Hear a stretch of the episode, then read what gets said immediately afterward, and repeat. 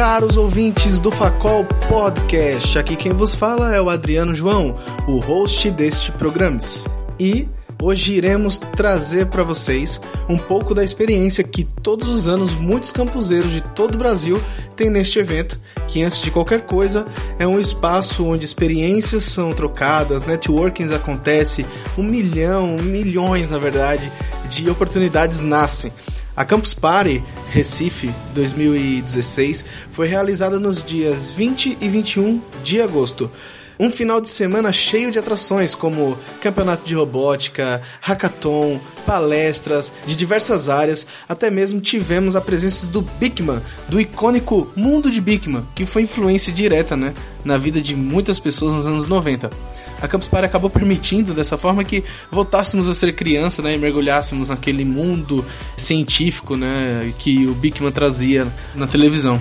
Por fim, esse evento, como citado anteriormente, é o ponto onde nascem muitas oportunidades e, sem dúvida, aplica aquela injeção de ânimo que precisamos muitas vezes, não é? E justamente este é o objetivo deste podcast, desse programa que você está ouvindo agora.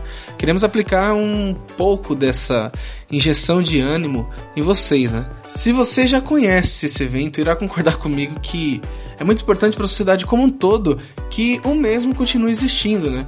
E unindo pessoas para fazer de fato acontecer. A palavra é essa: fazer acontecer. Caso você não conheça, essa é a oportunidade de saber um pouco mais sobre esse evento, né? E quem sabe possivelmente nas próximas edições unir a essa galera, não é? Então, vamos lá.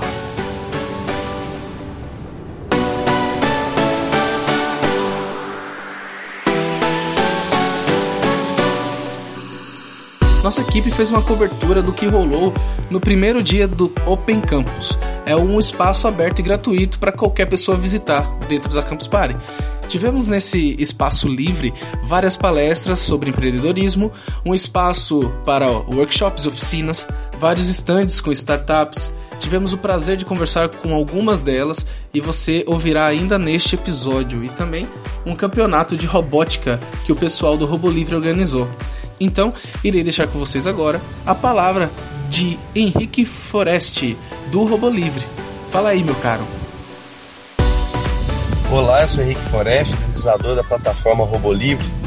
Nós fazemos transformação social com a robótica. Esse é o propósito do Robo Livre. E a Campus Par é uma plataforma muito importante para a gente. Há bastante tempo nós atuamos como campuseiros, mas em 2010, a convite da Nildo César, fizemos nossa primeira apresentação e podemos, com a Campus, conhecer muitas pessoas, como Danilo César, Federico Andrade, Eloy, algumas pessoas que foram fundamentais para o desenvolvimento da nossa metodologia de ensino. A Campus Party, né, a melhor definição que se tem para o Campus Party é um local onde a internet se materializa. E nós que trabalhamos com hardware, com desenvolvimento de robôs, de artefatos artísticos, mas que sobretudo são físicos, nós precisamos de lugares físicos para nos encontrar. Então, a plataforma RoboLivre permite que a gente distribua projetos, que a gente compartilhe, que a gente desenvolva de forma colaborativa. Mas na Campus Party é um momento onde a gente se encontra e mostra nossos trabalhos e que as pessoas que ainda não foram, não estão inseridas nesse mundo do rádio, tem oportunidade de conhecer, de ver os robôs mexendo, se movimentando, interagindo com as pessoas que se interessem pelo tema, façam oficinas e comecem a, construir também o seu hardware. A Campus Party é muito importante para isso e também como um momento de protagonização do jovem. É, é um lugar onde a gente pode levar aqueles meninos, sobretudo aqueles de ensino fundamental e médio, de comunidades onde a gente realiza trabalho, para que eles apresentem seus trabalhos e para que eles tenham um momento é, de destaque na sociedade. Bom, esse ano, em 2016, pela primeira vez nós fizemos a Olimpíada Brasileira de Robótica dentro da Campus Party.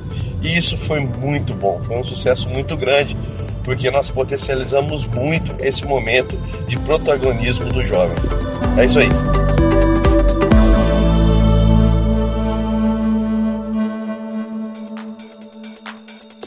É isso aí. Obrigado, Henrique, pelo depoimento. Nós desejamos sucesso com os projetos. E também quero agradecer ao Fábio, né? Que foi a ponte aí para que a gente conseguisse ter esse depoimento do Henrique. Muito obrigado a todos que tiveram sua contribuição ali no Robô Livre.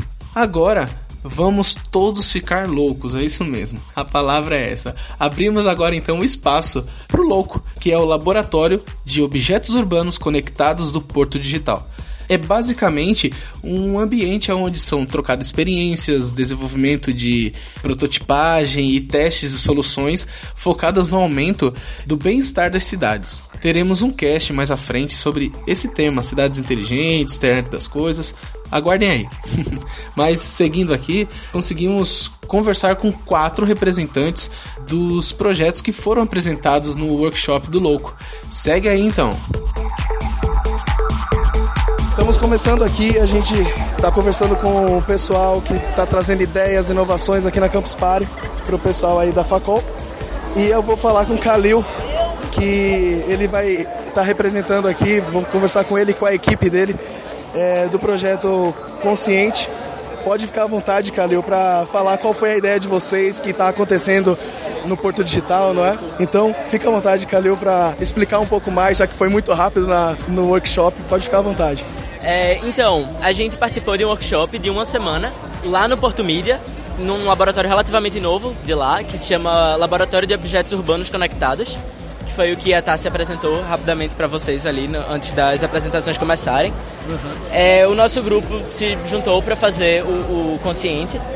A gente estava querendo fazer alguma coisa para tentar colaborar com o projeto do, dos parques do Capibaribe, do InCity, que foram um dos apoiadores do workshop. Eles realizaram junto com o Porto Digital, no caso com o Louco. E aí a gente teve, assim, tem essa questão de que muito, uma quantidade absurda de esgoto é jogada, é depositada no rio diariamente. E isso se dá justamente devido a ligações clandestinas entre a rede de drenagem, que é jogada de volta no rio diretamente, e a rede de esgoto, que passa por um tratamento antes de ser reinserida no, no ambiente natural. E aí fazem uma ligação clandestina, quando o esgoto começa a encher, ele vaza para a rede de drenagem e é depositado no rio, entendeu? E é assim que a gente, é assim que chega tanto esgoto no Rio Capibaribe e no mar também, em, em, tipo várias praias daqui, é, é, isso também rola. E é muito complicado você identificar essas ligações porque é caneamento subterrâneo, então você tem que cavar e você tem que quebrar muita coisa para identificar onde é que essas ligações estão acontecendo. E a gente fez um projeto, na verdade, baseado numa história que se conta muito lá em Olinda, de uma galera que jogou um balde de tinta vermelha pela descarga e a tinta foi parar no mar, tá entendendo? Uhum. E aí a gente pensou, pô, não dá pra gente fazer isso. A gente até considerou tentar usar um pigmento, um detector de pigmento, alguma assinatura química, mas a gente acabou. A sonda fez mais sentido. E aí essas sondas que você dá descarga nelas, a gente monitora elas através de estações de monitoramento usando radiofrequência.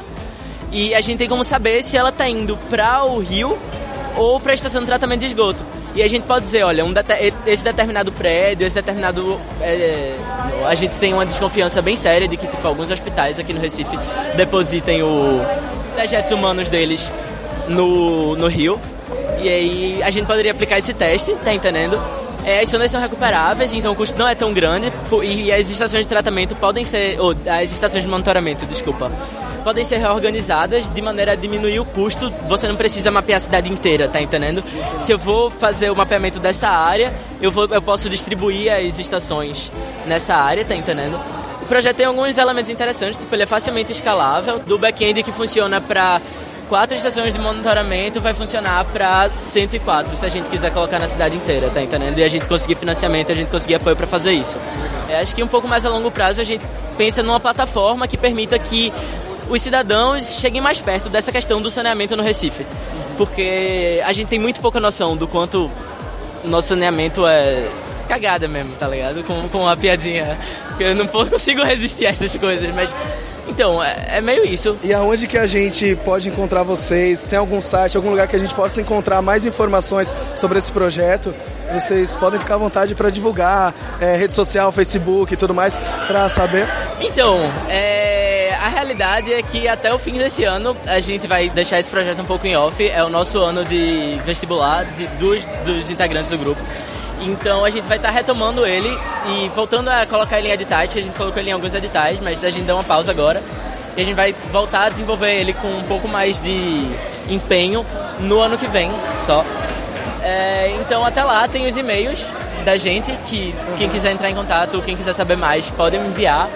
Mas eu digo logo que até ano que vem a gente não vai estar tá, é, chegando muito junto dele de novo.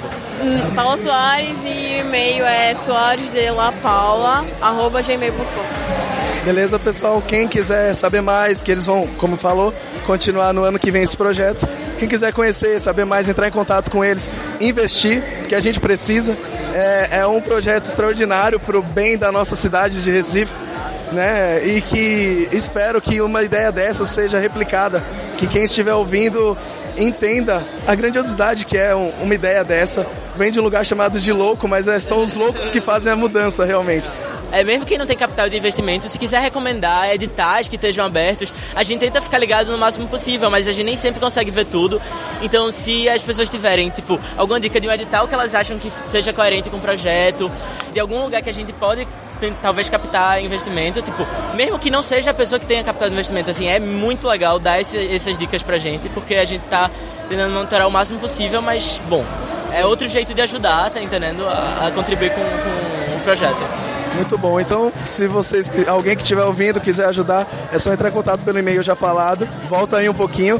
E é isso aí. Parabéns para vocês. Valeu.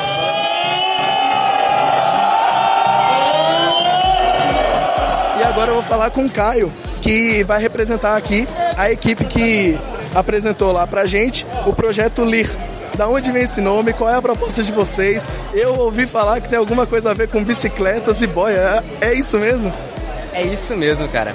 O LIR é o seguinte: a gente tava lá naquele momento, poxa, tem que dar um título pro projeto, poxa, como é que a gente vai fazer?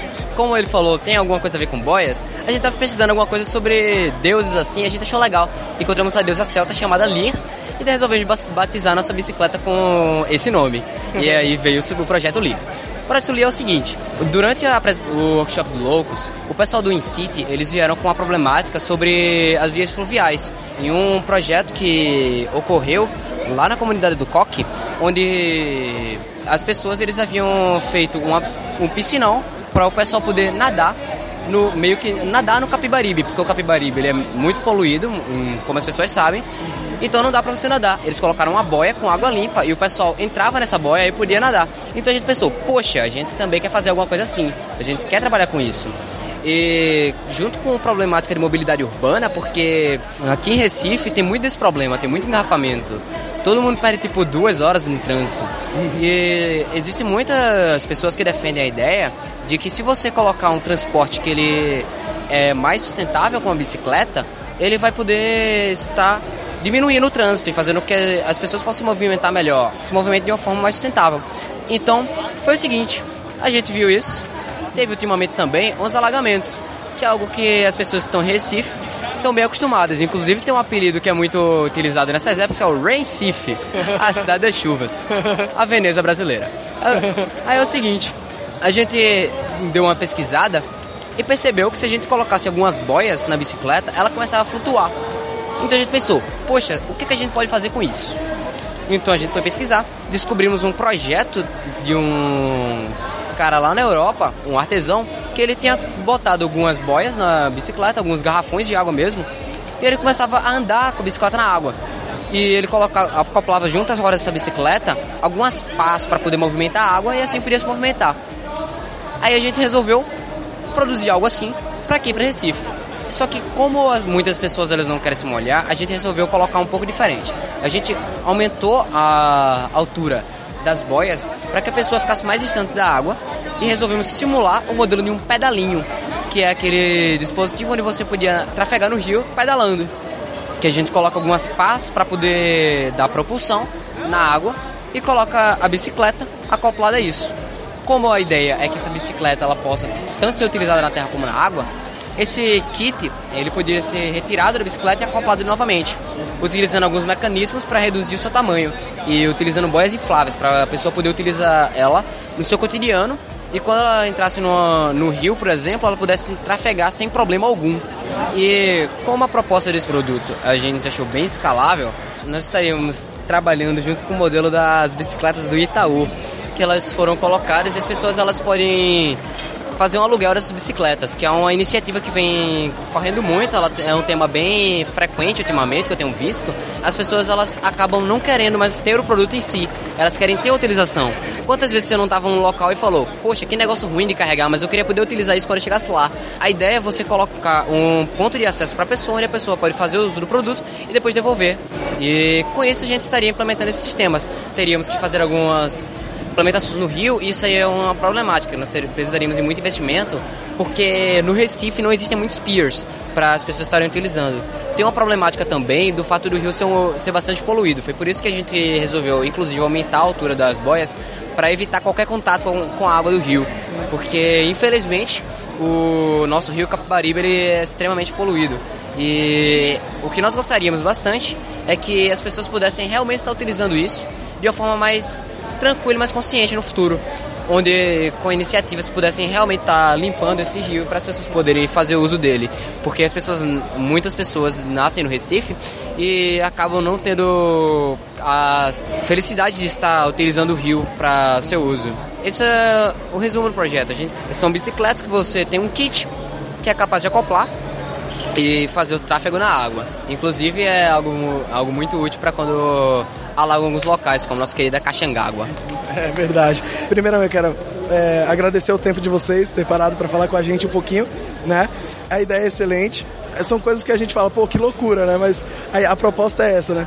Vem de um lugar que se chama louco e a gente tem que viajar mesmo. E muitas vezes dessas viagens a gente consegue uma coisa melhor. Então, parabenizo você, Caio, e a tua equipe que participou, que está à frente desse projeto ali. E eu desejo muito sucesso para vocês. Valeu, cara. Espero que daqui a algum tempo vocês possam estar utilizando o rio para andar de bicicleta por aí. Valeu e até a próxima, cara. Muito obrigado, Caio, e sucesso aí, cara.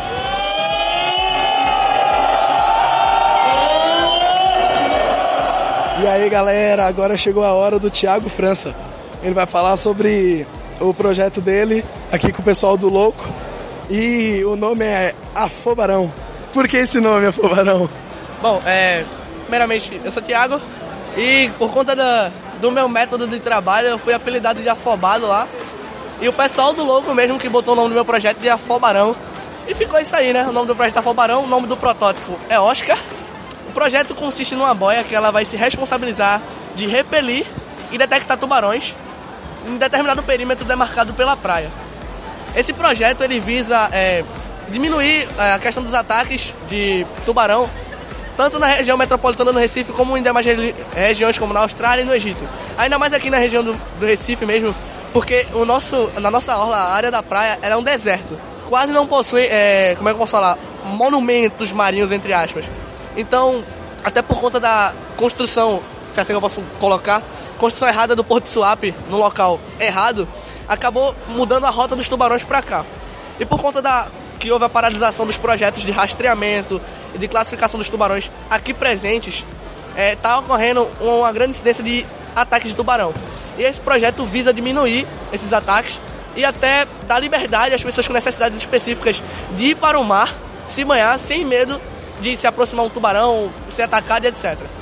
A boia ela consiste num sonar e num gerador de campo eletromagnético que essa boia, toda a energia dessa boia seria autossustentável. Ela iria utilizar um, um dínamo para as ondas, no caso, seria uma espécie de rodoinha daquelas utilizadas é, em moinhos, que seria adaptada para a água, ou seja, seria aquelas que são utilizadas nos rios em geradores fluviais. E também teria a questão dos painéis solares. Essa boia ela teria todo um aparato para evitar variações com ondas, maré e etc. Então, eu acho que é mais ou menos isso aí. E então, Thiago, a gente teria onde encontrar esse projeto de você para saber um pouco mais a fundo? Como é que tá? Bom, a partir do fim do, de agosto, a gente vai abrir é, os canais do projeto, que vai ser o Afobarão Oscar, ou você pode procurar só Afobarão ou Oscar Afobarão, que vai ter nossos contatos para tirar dúvidas e etc. É isso aí. Valeu. Valeu. Muito obrigado, parabéns e vamos torcer aí para que o pessoal invista no seu projeto, que é muito bom. Obrigado, cara para terminar aqui, dos quatro projetos que a gente assistiu lá no, no workshop do Louco, a gente vai falar do Jardim Modular com o Aurinek. E, Aurinek, vamos lá, como a gente ficou com um pouco de dificuldade de ouvir lá dentro no workshop, fica à vontade aí para falar sobre o teu projeto, explicar qual é a iniciativa que vocês estão trazendo com esse projeto, cara. O meu projeto é o Jardim Modular do meu grupo. A gente buscou acabar com vários problemas de se ter um jardim, seja na sua casa, seja na cidade. Você, para ter um jardim, tem que cuidar das plantas, regar, cuidar da luminosidade, ver se ela é própria para aquela região. O nosso projeto via acabar com essas coisas. E se for feita uma implementação amplamente durante, na cidade, em vários pontos, nós poderíamos acabar, além de com a inviabilidade, poderíamos acabar com as ilhas de calor e com a poluição de CO2 e a poluição visual que temos nas grandes cidades. O nosso projeto, o Jardim Modular, ele é jardins autogeridos que seriam numa fórmula hexagonal. Essa fórmula hexagonal, em cada ponta dela, teria uma passagem USB e além dessa passagem USB teria a conectividade entre os módulos hexagonais, passaria a água e a informação, que teria os sensores de luminosidade, umidade do solo, umidade do ar e temperatura. Por enquanto, esses foram implementados no protótipo.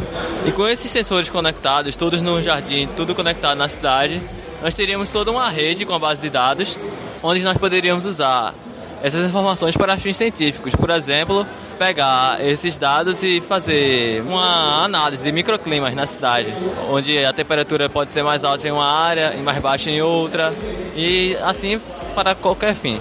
Esse nosso projeto, ele via ser super fácil de ser utilizado. Por exemplo, você pode colocar ele na sua parede da sua casa, você pode botar um na sua mesinha do seu escritório. Implementação pública poderia ser praças públicas, em postes, por exemplo, ou então paradas de ônibus, que seria excelente, além de banheiros públicos também. Além dessas informações que a gente está passando aqui, foi feita uma página no Wix, que é jardimmodular.com/wix/site, que tem mais informações e além de contatos para vocês saberem mais sobre o nosso projeto e qualquer dúvida, bom é isso. É basicamente um jardim inteligente que vocês criaram, né? Você tem tudo ali bem organizado e tudo mais, tanto para pequenos portes quanto para grandes portes, não é isso? E é isso aí, quem estiver ouvindo, que quiser saber mais, ele já deixou aonde encontrar mais informações e vamos torcer aí que o pessoal invista no seu projeto também. Eu e a equipe Talking Cash agradece o teu tempo de parar para falar com a gente, viu? E muito sucesso, meu amigo.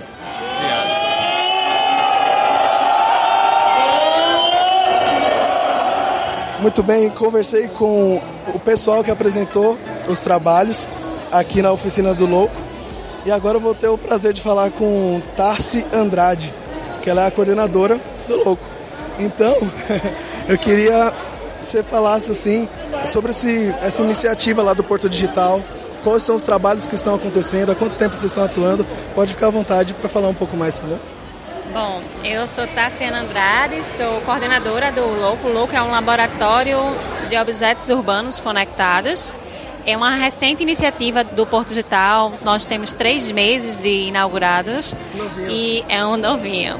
É um makerspace, ou seja, um espaço para experimentação que dispõe de uma biblioteca de componentes e sensores acessível ao público e também vários equipamentos como impressora 3D. Nós temos duas impressoras 3D, nós temos cortadora laser, uma fresadora de precisão, temos scanner 3D dentre outros equipamentos, para poder dar suporte às pessoas a tirarem as suas ideias da caixa e da caixinha não, né? na realidade as ideias da cabeça e colocar em prática. É, a gente estava aqui no, na campus apresentando os projetos que foram desenvolvidos ao longo de duas semanas no mês de julho por cerca de 30 alunos. Esses 30 alunos eles eram tanto da rede pública quanto da rede privada. Precisamente a gente tinha 42% da rede pública e 38% da rede privada. E esses meninos eles foram convidados a, a pensarem problemas urbanos e a projetarem soluções para o espaço público. Então a gente conceituou com eles, fez técnicas criativas, fez com que eles gerassem várias ideias e a partir dessas ideias eles selecionassem qual a ideia que eles queriam se imergir, na realidade, que eles escolheriam de realizar. E a partir disso eles, eles se dividiram em grupos e tiveram uma semana para poder desenvolver essas ideias. E aqui a gente estava aqui na campus apresentando algumas delas, que foi o Coco Consciente, o Jardim Modular, o Afobarão, certo? E a bicicleta anfíbio, que é o projeto Flyer, o projeto Lee. Esses quatro projetos foram que foram apresentados. Então, a gente teve o, o Coco Consciente, que é uma sonda onde você coloca na descarga e ele poder fazer a, o monitoramento de onde é que esse dejeto vai ser, se ele vai ser colocado no, no rio ou se ele vai para a estação de tratamento. Aí tem o jardim modular, que seria, na realidade, vários hexágonos modulares, onde você poderia posicionar ao longo dos espaços públicos e poderia ter acesso às informações de cada planta através da internet das coisas. Aí teve também o projeto LIR, que seria a bicicleta anfíbio, né? Que aí você poderia acoplar na bicicleta um, várias hastes e uma boia, e aí você poderia é, navegar os rios. E também o outro projeto que está na minha cabecinha, mas acaba de fugir, que é a Afobarão.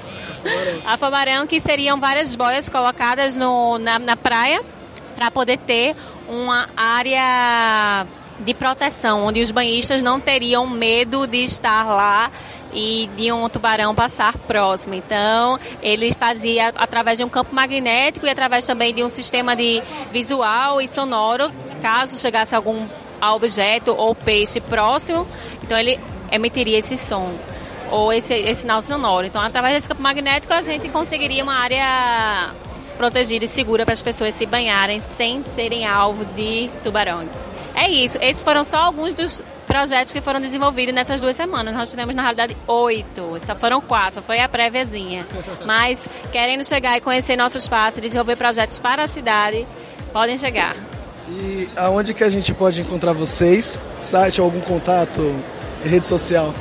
Pode encontrar a gente pelo site do próprio Porto Digital. Tem a abinha lá, louco, é só, é só encontrar. E a gente fica na Rua da Polo 181, no, no Porto Mídia certo? Estamos a princípio lá, no próximo ano a gente vai aumentar, vamos duplicar de tamanho.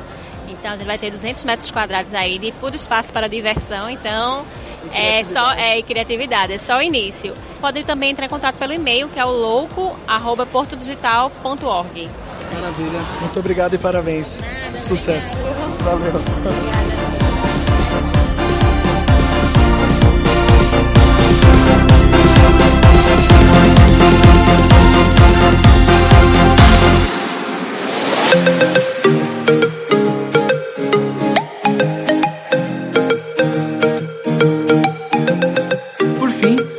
Deixá-los agora com algumas das startups que estavam lá na Campus Party, defendendo e divulgando seus projetos ou ideias para possíveis investidores, aceleradores, enfim. Você ouvirá agora um pouco sobre as startups Residas, Acessibilidade Sustentável, Focus Game, que foi a vencedora da Startup Makers, o Salvo Atas, e o Pague para Ver, uma startup vinda da terra das tabocas de Vitória de Santo Antão, aonde fica a Faculdade Osman Lins, que oferece, né, este podcast que você ouve agora. Então, fique com eles neste momento. Eu vou ter o prazer aqui de falar agora com a Paula Soares. Ela vai explicar pra gente um pouco mais sobre esse projeto que eles têm aqui, que é o Fox, que já foi matéria de jornal e tudo mais. Ele começou através de uma competição e tal. E a Paula vai falar um pouco mais sobre tudo isso que aconteceu. Vamos lá, Paula, pode ficar à vontade de falar. É, boa tarde. O nosso projeto, que é o Focus Game, ele nasceu através de uma competição que uma equipe queria muito participar, o Technovation Challenge, que é uma competição do Google só para mulheres. Baseado nessa competição, a gente criou um grupo de estudos e a gente viu qual era o tema mais recorrente na época, que foi em fevereiro. Baseado no tema, que foi a dengue que a gente selecionou, a gente decidiu fazer um game voltado para crianças de 4 a 14 anos que fosse para conscientizar essas crianças. É, o game é um game em primeira pessoa, que a criança tem acesso aos cômodos de uma casa e dentro desses cômodos ela tem que identificar um foco de dengue. Quando ela identificar o foco de dengue, ela tem que tentar resolver esse foco e evitar que prolifere o mosquito, no caso a larva. O game, ele, na primeira versão dele, tinha como você solucionar os problemas do foco de dengue. Na nossa segunda versão que a gente está trabalhando agora, a gente tem um puzzle dentro desse foco que a criança vai ter que desenvolver. É, no caso, ela vai ter que acertar o puzzle, que também é baseado em relação à prevenção da proliferação do mosquito do Aedes. E quando ela fizer isso, ela vai conseguir resolver o problema do foco de dengue dentro de casa. A gente decidiu fazer um jogo assim para crianças, porque a gente fez uma pesquisa no nosso grupo que crianças de 4 a 14 anos de idade, ela tendem a reproduzir uma atividade que ela fez dentro de um jogo, dentro da escola, dentro de algum livro que ela pesquisou ou soube, tende a re realizar essa mesma atividade dentro de casa. Baseado nisso, a criança iria evitar o foco de dengue que ela evitou dentro do game, dentro de casa, conscientizando os familiares, os pais, os colegas, tudo isso. Nessa nova versão que a gente está fazendo, a criança tem opção, além dela evitar o foco de dengue dentro da casa dela, ela tem a opção de ter um mapa e dentro desse mapa ela ter acesso a um prédio, a um cemitério que tem muito foco de dengue e outros lugares que também tem. A gente ainda está trabalhando nessa versão, que já está na loja. A terceira versão que a gente está trabalhando agora para expandir, no caso, desse mapa. E tudo certo para que ano que vem toda a versão esteja completa.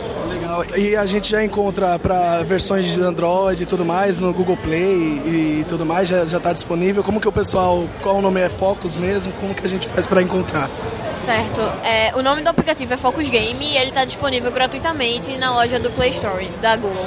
E a gente está desenvolvendo um deploy para Windows Phone, iOS e também para desktop, que no caso a pessoa pode utilizar no computador. E a nossa meta é vender para as escolas, para elas conscientizarem os alunos. Poxa, muito legal. E eu fiquei feliz de ouvir o Windows Phone. Juro por você. A gente conseguiu, inclusive, dar deploy no celular de um colega da gente, porque esse jogo é programado em Unity. Então você pode dar deploy para várias plataformas. A gente deu deploy no Windows Phone, ele funcionou e a gente vai botar ele na loja. Só, hoje não deu, mas a gente vai botar provavelmente até o fim do ano. Caramba, que legal. É, eu é só torcer mesmo para que isso daí alcance a quantidade de pessoas possíveis. É, outra coisa também que a gente desenvolveu todos esses games, toda a mentoria que a gente teve foi em relação ao apoio do Micatepan, que é um centro de inovação da Microsoft, que fica instalado na Tepan, na Escola Técnica Estadual Professor Agamenon Magalhães, na Encruzilhada, que é a escola que a gente estuda também. Muito obrigado pela participação. Agradeço a, o tempo que você prestou pra gente mais uma vez. e valeu, parabéns e sucesso. Valeu.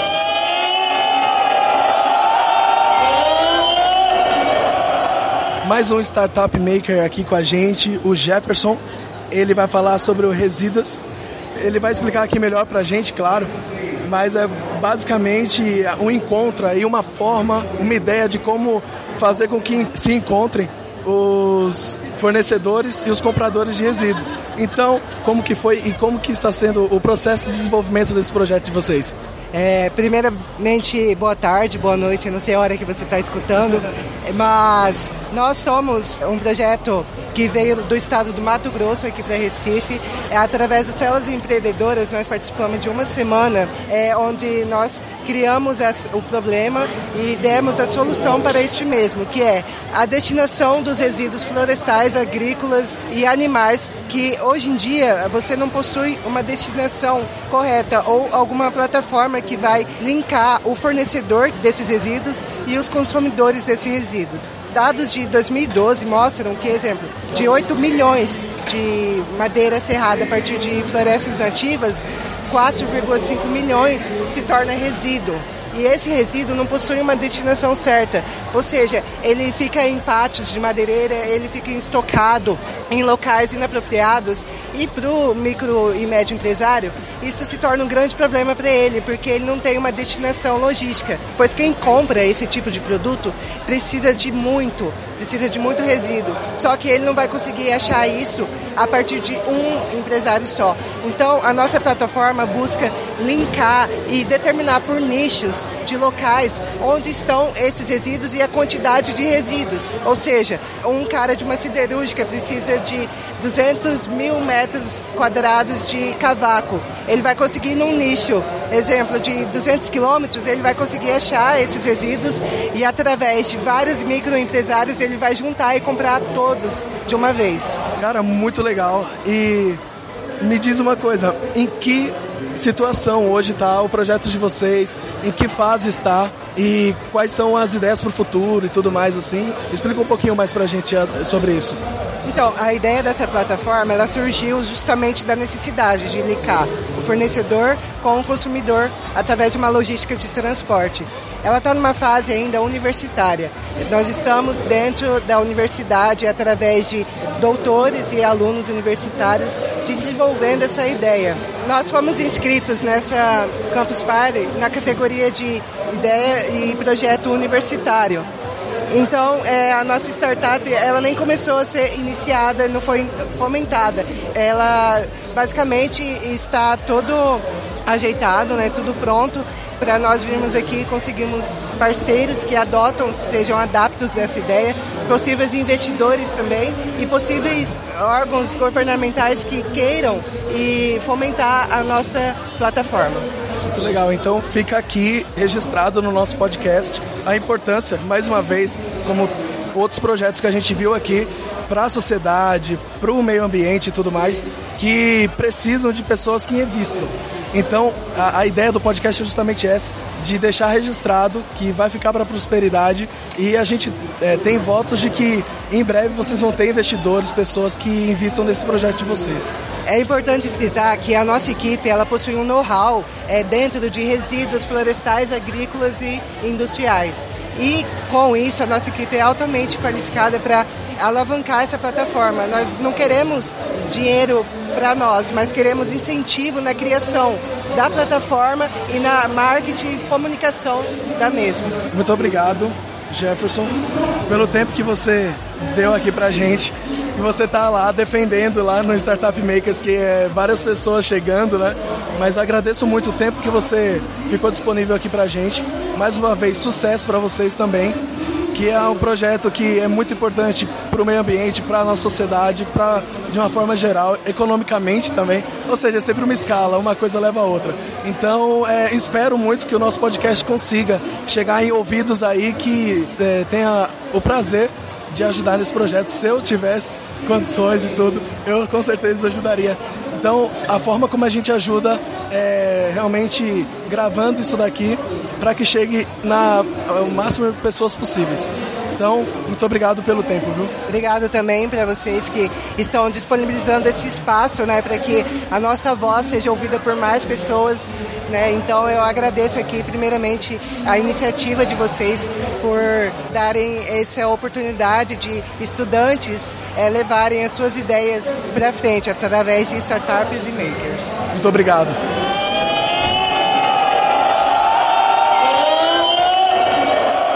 Vamos conversar agora com nossa amiga Luana Lira. Ela vai falar um pouco pra gente sobre a startup da acessibilidade sustentável. Me fale mais sobre o acessibilidade sustentável, da onde que surgiu, qual o objetivo de vocês e como que estamos nesse momento com essa startup.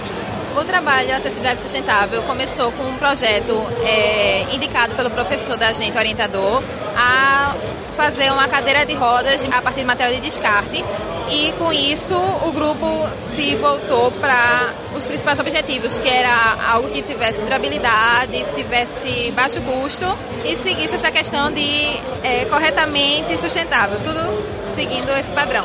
Aí a gente desenvolveu com o material de pallet, que a gente viu que era um material de fácil acesso, de muitas vezes conseguir por doação, por conseguir empresa, tudo mais, que muitas vezes apenas usa para o transporte e depois descarta e se perde. Aí o grupo foi, desenvolveu a cadeira, trocando toda a sua estrutura é, pelo pallet e deixando apenas a parte de apoio do braço e de empurrar a cadeira, como a parte metálica de uma cadeira de rodas que também conseguimos como doação. Aí também fizemos a roda também com a, o pallet e usamos o pneu de cadeira de rodas mesmo, sendo que também pode ser substituído por uma roda de bicicleta de aro 24. Teve alguma dificuldade que vocês sentiram assim em relação a, a coletar o material ou, ou montar? Como foi esse processo de criar essa cadeira? De começo, a gente, quando logo pensou no pallet, a gente tinha pensado por esse, ser fácil de achar o material. Depois, conversando com alguns funcionários da faculdade, da Rural, que é a unidade da UAXA, que está localizada hoje na Cone Multimodal, a gente descobriu que lá eles tinham um estoque de pallet. Então a gente conversou lá com o pessoal da Cone e eles disponibilizaram para a gente. como também o espaço que a faculdade cedeu. Então a gente começou a desenvolver com essa questão de desmontar o pallet, de imaginar onde encaixar cada estrutura, se seria melhor uma madeira mais fina, mais grossa. Selecionamos os mais novos, que tinham uns que tinha sentido efeito de chuva, tudo mais. E em que fase hoje está o, o projeto? Claro, está aqui, né?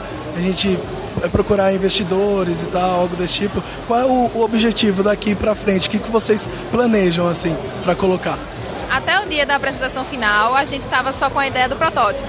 Montou como protótipo, apresentou tudo mais para o professor, mas em seguida, quando veio essa ideia da Campus Party, que depois que fez a inscrição, começou esse pensamento que poderia ser algo realmente desenvolvido. Na apresentação e logo em seguida houveram muitos comentários, porque não toca para frente, seria uma ideia que seria, seria legal replicar, tudo mais. E quando foi chamado para selecionar Campus Party, foi que realmente essa realidade se chocou e a gente entrou na consciência, realmente seria algo que daria para passar em diante. Tanto é que a gente, conversando com a coordenação, ainda sugeriu para mais em frente, como a gente está só com protótipo e fez só um, para a gente tentar fazer um segundo através de uma montagem de um manual, para que caso chegue a um patamar mais alto de uma empresa queira fazer em grande escala tudo mais, ter toda a linha de montagem. Para você ver, né? Era um projeto acadêmico ali e tudo. Só que a, a, importância que a gente vê que a Campus Party traz é de fazer com que essas coisas saiam do papel, saiam da ideia, né? Então, é, eu quero agradecer a você o tempo que você deu pra gente para falar sobre esse projeto. Se quiser deixar alguma consideração final ou é, se tiver um local onde a gente possa encontrar mais, saber mais sobre o seu projeto, você pode ficar à vontade para falar. Aqui o microfone vai estar sempre aberto, tá bom? Tá certo, obrigado pelo tempo também, por escutar, por aceitar, conhecer um pouco mais sobre o projeto da gente. É muito importante para todos nós. E a gente tem é, o blog, que é, é acessibilidadesustentável.blogspot.com e também a página do Facebook, que é Acessibilidade Sustentável FRPE, onde a gente tem atualizado cada nova conquista que tem um projeto. Lá também tem as informações das pessoas que nos ajudaram nessa construção e que, se Deus quiser, mais para frente vai estar todo o desenvolvimento que conseguir, principalmente as conquistas aqui no próprio Campus Party. É o que a gente espera, torce e sucesso. É o que a gente deseja para vocês. Muito obrigado. Viu? Obrigada também. Agora eu vou conversar com Maristone Gomes. Ele estuda gestão de tecnologia da informação. Ele está aqui representando o pessoal da startup do Salvos Atas, conectando a saúde das pessoas. Fale mais sobre o Salvos Atas, Maristone. Então, galera, é, nós realizamos um monitoramento remoto da carga residual e do volume consumido de cilindros de oxigênio medicinal em ambiente de home care.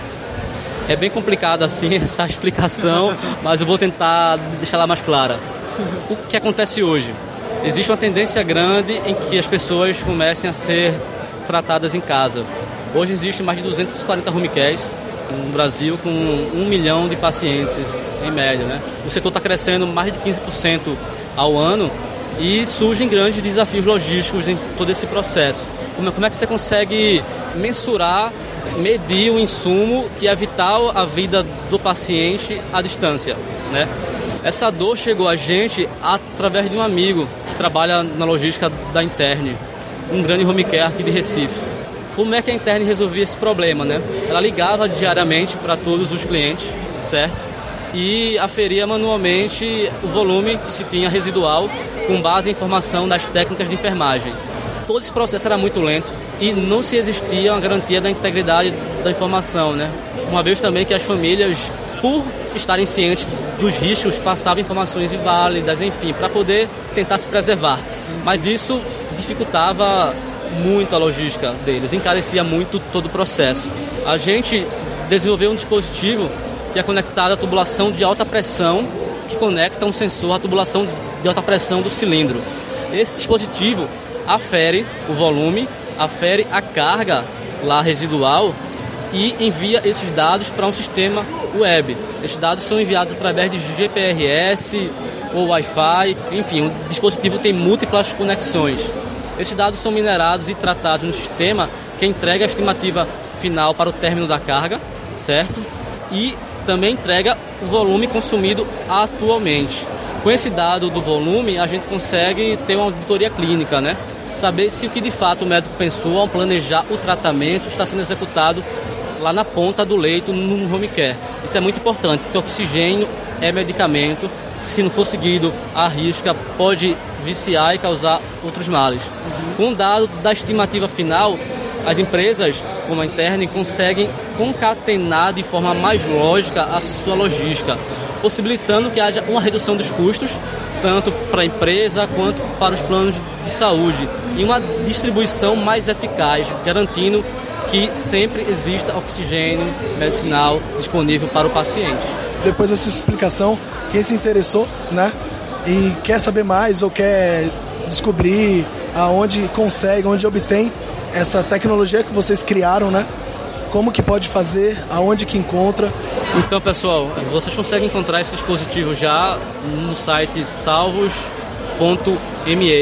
Nós lançamos ele oficialmente na Hospital Med, uma feira hospitalar, né, que é a maior do Norte e Nordeste, que aconteceu aqui em Recife nos dias 17, 18 e 19, agora de agosto. E estamos já com programação de entrega, o teste está sendo feito inicialmente na interne, né, sendo pilotado lá. E é isso. Queria falar para vocês o que é que significa o nome Salvos, né? Salvos é uma palavra em latim clássico que significa fique seguro, fique sadio, fique em segurança era usado como um cumprimento nesse idioma. E é o que vou encerrar desejando isso para vocês. Fiquem salvos. Muito obrigado. Muito obrigado pela participação, pelo tempo que você deu para a gente aqui de divulgar mais um excelente iniciativa e, e projeto. E muito sucesso para vocês. Parabéns. Só valeu, obrigado também vocês aí pela oportunidade. Estamos à disposição para qualquer informação, esclarecimento, dúvida, crítica, seja o que for, é só nos procurar. Valeu. Salvos.me. Se puderem é, seguir, o nosso Instagram é Salvos App, certo? E o nosso Facebook é Plataforma Salvos. Por favor, sigam lá, curtam, compartilhem, que só vai dar força ao projeto. Valeu, obrigado, hein? Até mais. Valeu. Fiquem salvos. Valeu, fiquem salvos. Obrigado. Obrigado, cara.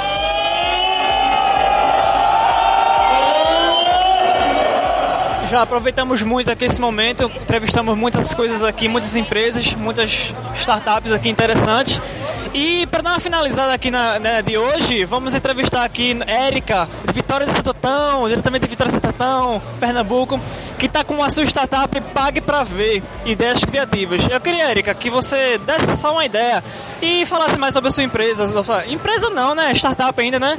Mas que futuramente pode se criar uma empresa de que como começou, qual foi a ideia, de que problemática surgiu, da necessidade e qual a sua visão do futuro de como você vai ter essa sua empresa. Então, é, boa tarde, é massa falar com vocês. E, e assim, a gente começou a partir da seguinte, da seguinte problemática. Eu sou da área cultural, sou produtora cultural. Então eu tinha muita dificuldade em captar recursos para os meus projetos. Então eu acho que muitas pessoas têm muitas ideias massas, querendo é, serem viabilizadas, a gente não consegue pelos meios que a gente tem, que são os editais. Editais públicos, editais privados ou mesmo leis de incentivo. Por quê? Porque são ferramentas extremamente técnicas, burocráticas e realmente são difíceis de você conseguir viabilizar um projeto por ali. Eu fui selecionada para fazer uma, uma capacitação em Brasília, pelo Ministério da Cultura, no, na, em 2012. E lá, em São Paulo, a gente estava em Brasília, mas recebeu informações de tudo que estava acontecendo em forma de captação de recursos. Então, em São Paulo, estava acontecendo a Catarse. Ela, ela, tinha um ano, que era uma plataforma de financiamento. E, assim, quando eu descobri o Catarse, eu fiquei encantada. Eu realmente não sabia dessa forma de captação de recursos de forma colaborativa. E assim que eu conheci, eu quis trazer para Pernambuco. Então, desde 2012, a nossa plataforma é a primeira.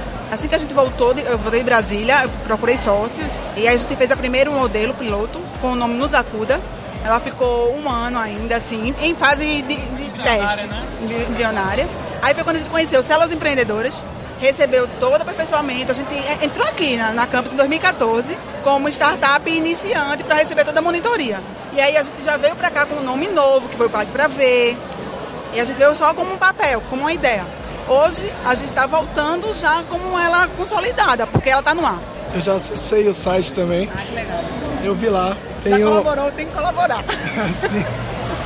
que ajuda, é, a ideia, pelo que eu vi lá, é ajudar. Vocês são uma startup que ajudam outros também, né? Isso, basicamente. É, a gente não- eu gosto dessa palavra ajuda, eu não gosto da palavra caridade. Às vezes as pessoas confundem. O meu negócio é social e é um tipo de negócio mesmo.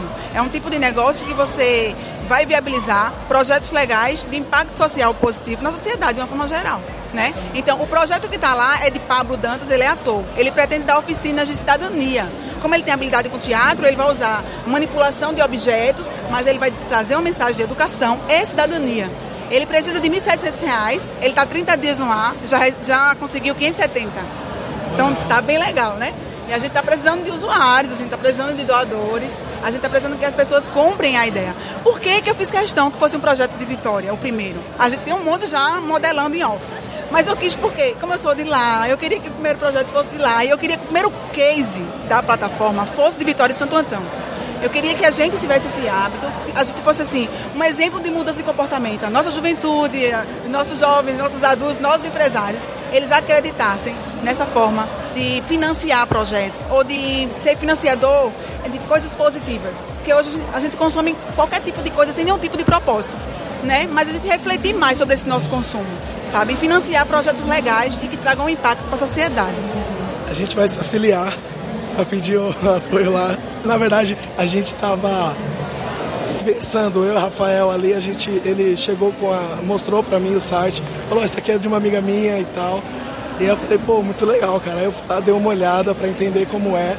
E a gente estava já realmente, de fato, pensando em colocar nosso projeto lá para vender a nossa ideia também. Que a nossa ideia nada mais é do que levar, é, usando essa mídia que o pessoal está ouvindo agora, o podcast, mais conhecimento, mais incentivo e tudo mais para que outras pessoas também possam chegar lá. Então, é, assim, quem estiver ouvindo aí, tiver uma ideia, uma startup, é, entre lá no site do, do Pague para Ver, que realmente assim é uma ajuda. A ideia que é boa sempre tem alguém que apoie. Então acho que a ideia é basicamente essa mesmo, entendeu? Então eu vou parar um pouco de falar que eu tô sem voz, vou dar a palavra aqui pro, pro pessoal do Pague para Ver. O que a gente é, realmente acha importante é essa questão do consumo consciente das pessoas para fazer existir as propostas positivas que tragam mensagens, mas não só mensagens, que tragam também coisas concretas, né? Porque o nosso site ele está aberto desde para um produto cultural, um livro, a publicação de um livro, um espetáculo de teatro, é, um CD de um músico, gravar um, um DVD, mas também para eventos, para iniciativa, para palestras, para oficinas. Então, alguém muito legal que você queira trazer para sua faculdade, você não tem dinheiro, então você junta, você faz rede, porque a gente entendeu o seguinte: financiamento coletivo é a união de pessoas. Isso.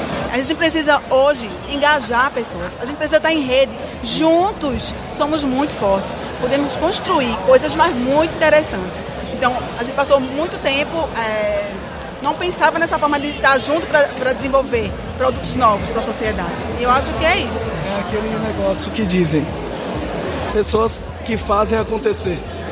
Não é só falar ou só pensar, é para agir. Então, sem dúvida, iniciativa extraordinária que apoia muito e assim, vamos fazer acontecer. Eu acho que a ideia é essa, fazer acontecer. A gente tem um, um, um bordão que a gente chama o seguinte: você acredita ou você não acredita que o financiamento coletivo pode fazer coisas extraordinárias? Pague para ver. Ah, show de bola. É só uma dúvida que ficou. O foco é cultura, né? Não. Qualquer área. A gente só quer que seja um projeto que traga um impacto positivo para a sociedade. Ele pode ser da área cultural, da tecnologia, ele pode ser meio ambiente e tudo é cultura, né? E no final das contas, tudo é cultura. É cultura em várias dimensões. Mas Entendi, show de bola. Qualquer área. Estamos abertos para qualquer área. Eu só queria dar uma palavrinha que é o seguinte: quem se interessar, nós estamos dando consultoria e mentoria gratuita para as pessoas montarem os seus projetos para entrar na plataforma. É só encontrar co- em contato com a gente. Pelo site tem o saque, é www.pagpravê.net.br. Pois é, gente, acho que deu pra sentir aí como é que foi um pouco da Campus Party Recife, né, 2016. Espero que vocês tenham gostado deste episódio. Espero que é, o nosso objetivo tenha sido alcançado, que é basicamente essa mesmo, de aplicar essa injeção de ânimo, de vontade, de fazer acontecer. e usar como exemplo ou impulso mesmo esses projetos que a gente acabou de ouvir nos nossos próprios projetos, né? E ideias e tudo mais. Então vou deixar aqui algumas considerações, né, aos nossos alunos do Facol Podcast. Eu espero que este programa tenha levado esse incentivo, né, para criar novos projetos. Temos muita capacidade para tal. A própria Talkencast, né, que está produzindo esse podcast para vocês, nasceu de uma ideia, de um projeto que a gente está fazendo dentro da Facol. Então é mais um incentivo aí, é mais uma forma aí dos alunos se sentirem inspirados, né, a fazer acontecer, a criar, a trazer novas invenções, novos projetos e temos sim muita capacidade para tal.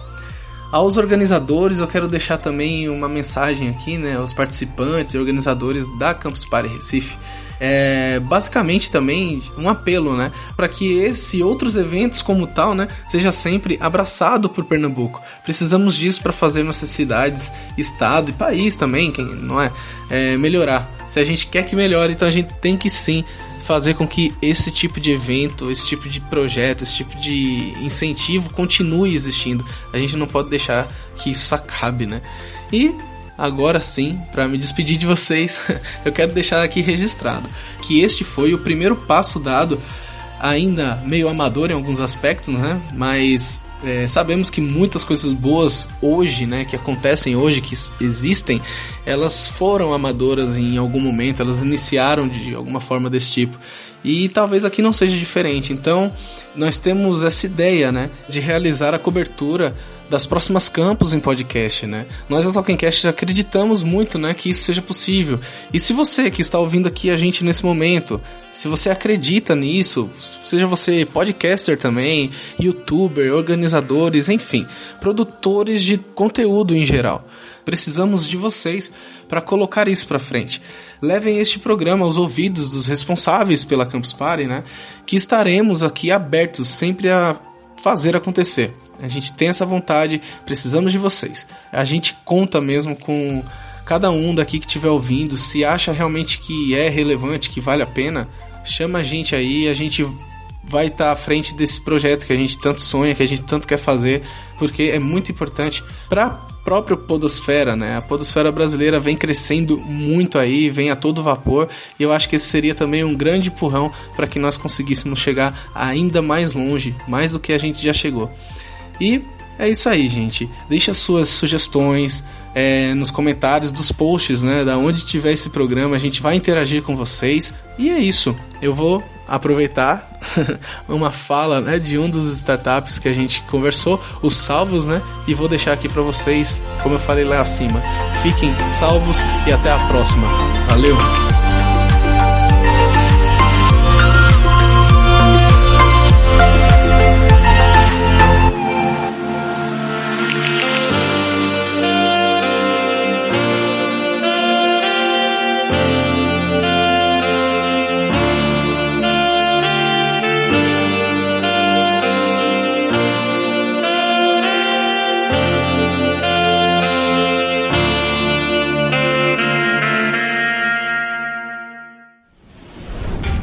Este programa foi editado por Tapcast. Edições e produções de podcast.